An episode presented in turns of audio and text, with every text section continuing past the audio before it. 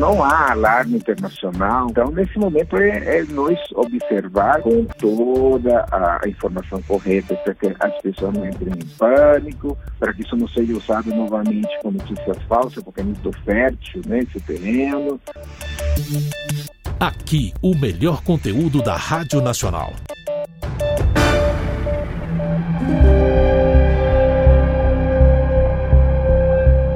Olá, sou Walter Lima, sou âncora do Revista Brasil. Estou aqui para convidar você para acompanhar a entrevista que fizemos com o Dr. José Davi Urbaez.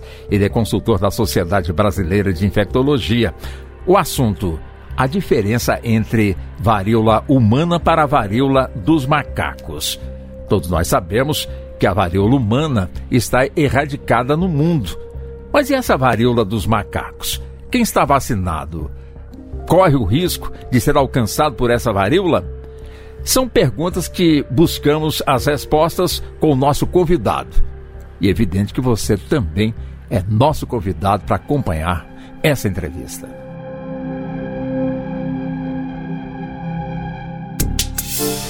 Só para contextualizar, varíola dos macacos e a varíola erradicada pela vacina no mundo todo, tem alguma diferença? É, isso é extremamente importante de ser é, frisado e de ser completamente desmitificado. Varíola dos macacos não tem nada a ver com a varíola humana, tá?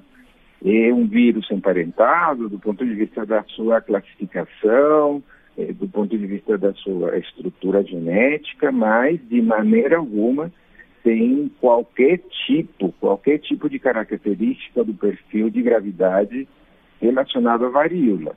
Então, é, o nome tem que ser o mesmo porque ele tem essas características de classificação virológica. A diferença e, está no perfil da gravidade, doutor Davi? É, a, a diferença fundamental diz respeito à gravidade. Ela, ela é uma, uma doença infecciosa muito mais parecida com varicela, ou seja, com catapora, que praticamente todos nós já conhecemos alguém ou já sofremos de catapora na infância, em termos de eh, o seu desenvolvimento nas pessoas e em, termos da eh, perspectiva de gravidade. Nada, nada muito longínquo, não tem nada a ver realmente com expectativas do que nós eh, temos com varíola, que é uma doença extinta, que não existe mais é o caso de sucesso de vacinação entre a espécie humana.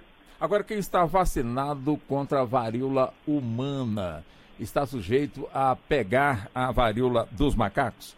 Então, há uma, há uma reação imunológica cruzada, o que garante uma, um percentual elevado de proteção para aqueles que receberam a vacina contra a varíola humana. Isso lembrando que essa vacinação ela aconteceu nos países mais ou menos até a década de 70. Então, a intensificação dessa vacinação, ela finalizou lá entre 70 e 75. Isso não quer dizer que todos, 100% das pessoas que estejam vacinadas com a vacina de varíola têm a sua proteção garantida contra a varíola dos macacos, mas sim é um percentual elevado é, acredita-se que em torno de 70%, e sempre a gente tem que insistir. É uma nova situação epidemiológica, nós vamos é, acompanhar, fazer a vigilância, e as conclusões definitivas nós teremos daqui a umas semanas, uns meses, em relação à evolução desse surto. Só mais uma pergunta, ainda no campo justamente do perfil de gravidade. Varíola humana mata Varíola é. dos macacos também mata, doutor? Ah, essa é uma pergunta muito perigosa, tá? porque resfriado comum mata, tá? Nós temos um resfriado comum que mata uma pessoa idosa, imunossuprimida, mesmo assim não deixa de ser uma, uma doença absolutamente benigna.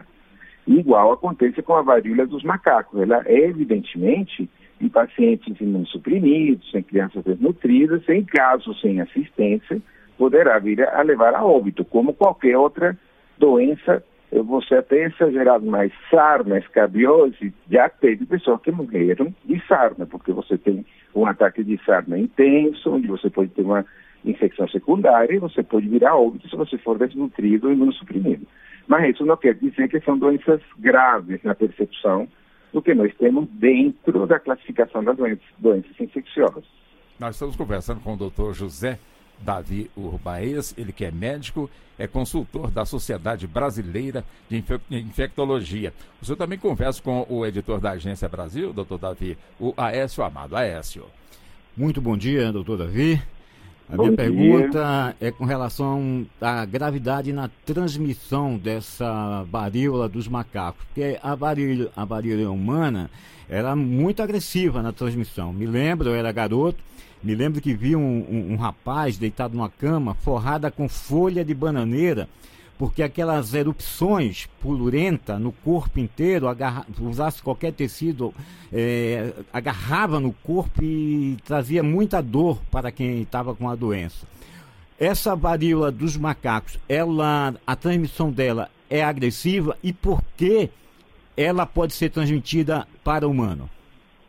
Então, a, a, varíola humana é uma doença grave, ela causa, entre outras coisas, lesões de pele profundas que vão né, em toda a espessura do tecido, então por isso que pode ser doloroso, inclusive gerando hemorragias em muitos casos. Isto foi o que levou a óbito, né, pela extensão dessa doença e tinha uma taxa de letalidade elevada, muitas pessoas morriam. Depois que a varíola humana eh, passa em pessoas que se recuperam, é muito comum que fiquem com marcas na pele muito, muito é, deformantes, né? E, de fato, isto também leva a muito sofrimento. Nada a ver com a varíola dos macacos, como insisti no início. A varíola dos macacos é um quadro que, se a gente pode comparar com alguma outra doença, só para a gente ter uma ideia do que está acontecendo, é com catapora, que é uma doença benigna, que né, ninguém, em momento algum, tem toda essa preocupação, mesmo que a gente saiba que a catapora, em algumas circunstâncias, leva a óbito, como já insisti anteriormente, algumas pessoas suprimidas, ou crianças muito desnutridas, ou com é, uma proteção muito pequena. É, esse acontecimento é, de passar de macacos ou de animais para o homem, isso acontece todos os dias, porque a gente tem cada dia mais uma devastação ambiental, um contato mais intenso de grande número de populações com áreas onde, na verdade, não deveria existir esse contato, onde os vírus naturalmente circulam sem nenhuma interferência humana. Enquanto a interferência humana se torna mais intensa, mais devastadora, mais importante, isso acontece muito na nossa Amazônia, por exemplo, isto terá uh, e tem, de fato, essas consequências. E aí você tem ali no mais um mundo globalizado, um mundo urbanizado, onde você tem aglomerações como característica cultural, e isso promove aqueles vírus que tenham essa transmissão por gotícula ou por contato é, direto entre as pessoas. Doutor Davi, isso não significa né, que já está, se ocorre essa transmissão macaco-humano, que as pessoas saiam por aí é, eliminando os macacos aí, que foi na área urbana. Não, pelo amor de Deus, uhum. imagina, né? A, a, o que as pessoas têm que eliminar, e se pudesse ser eliminado, é a invasão que nós, seres humanos, temos nos ecossistemas animais, que nós destruímos a natureza. É, de forma alguma, é, algum animal é responsável por essa situação epidemiológica.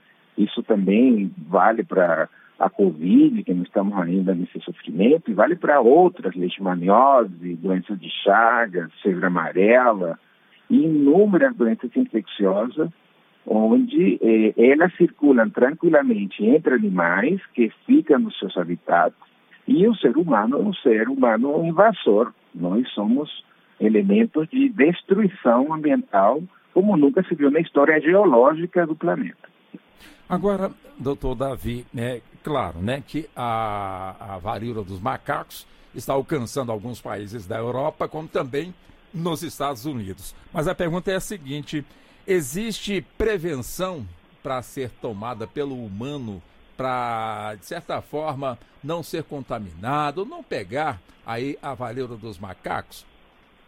Então, do ponto de vista de saúde pública, aí você tem novamente, isso é obrigação nossa, fazer todo um aparato epidemiológico para o primeiro, primeiro é você detectar precocemente o aparecimento do problema. Então, aqui no Brasil tem alguma suspeita, na Argentina tem alguma suspeita, e pela característica do que está acontecendo, é esperado que venha a se eh, confirmar a presença em todos os territórios.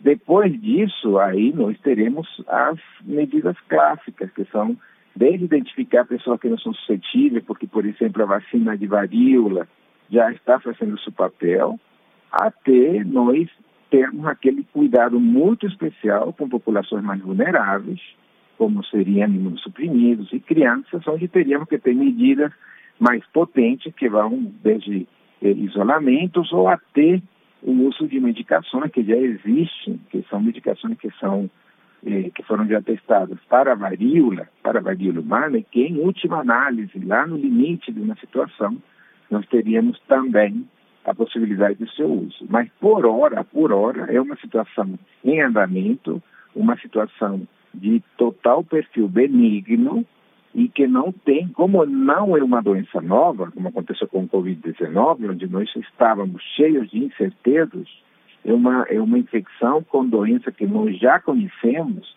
e que ela é endêmica na África, isto é, todos os anos tem um conjunto de casos, então não é a mesma situação. Então, nós podemos caminhar por um, por um trilho de maiores certezas. Não essa questão da, da obscuridade que acontece quando um vírus entra em contato conosco pela primeira vez. Isso que nos deixa com um pouco mais de alívio em relação às consequências que esse surto possa vir a ter entre nós. E de maneira alguma confundir as coisas e colocar isso no nível de gravidade que a infecção não possui. Entendi. Aproveitando esse raciocínio do senhor, já é hora do país, o Brasil, pensar em barreiras sanitárias ou ainda é muito cedo para isso? Ou não há necessidade disso, doutor? Não há necessidade. A gente não faz barreira sanitária para para varicela, né? A gente não faz para catapora barreira sanitária. Eu que acho que por ser uma situação nova, toda situação nova merece todo, ou como eu falei, um, um acabouço epidemiológico para nós conhecermos o problema, onde que ele está, como que ele se desenvolve, e sem dúvida, aí nós teremos que tomar medidas que vão, eh, sobretudo, a garantir a assistência dessas pessoas e, sobretudo, a classificação daqueles que possam ser vulneráveis. Isso acho que seria a grande missão que sempre toda autoridade sanitária eh, conduz ou deveria conduzir e que, sem dúvida alguma, já isso está ativado né, dentro de, do, dos diferentes níveis de gestão. Doutor, é, a, a varíola do, dos macacos, ela, ela existe já há muito tempo. Eu gostaria de saber o seguinte: existe uma, uma vacina, um imunizante contra ela e como não confundir a catapora com a varíola do, dos macacos?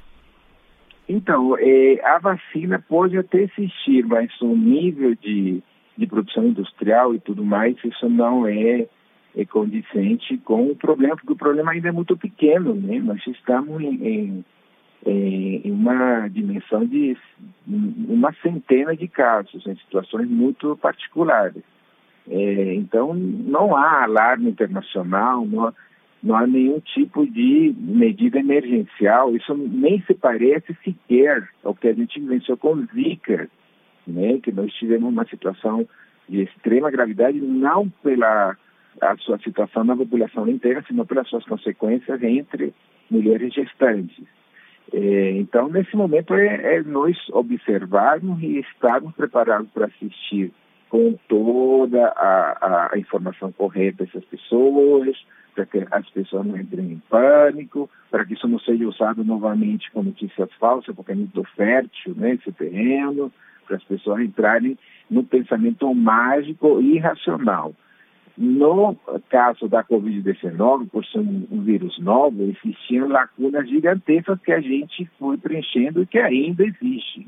Agora, nós estamos falando de um vírus que é conhecido entre humanos desde 1958, onde se passaram mais de 60 anos. E um vírus que, como já falei, estou repetindo, ele circula, tem casos, ou seja, o manuseio de casos humanos já se conhece, como que acontece. Então, é, é uma situação, digamos assim, que preocupa no sentido de ser nova e que isso sempre angustia a população, mas que nos deixa com, com um pouco mais de eh, tranquilidade no seu manejo e nas suas consequências, sobretudo isso, nas suas consequências. Tá muito bem. Doutor Davi Urbaez, médico consultor da Sociedade Brasileira de Infectologia. Foi um prazer ter realizado essa entrevista com o senhor, muito bem esclarecida. Muito obrigado ao senhor pela atenção e pela gentileza, doutor Davi. Imagina, te agradeço pela oportunidade e sempre estamos aqui disponíveis né, para bater essa, esse papo com a população, sempre procurando as melhores informações. Aqui, o melhor conteúdo da Rádio Nacional.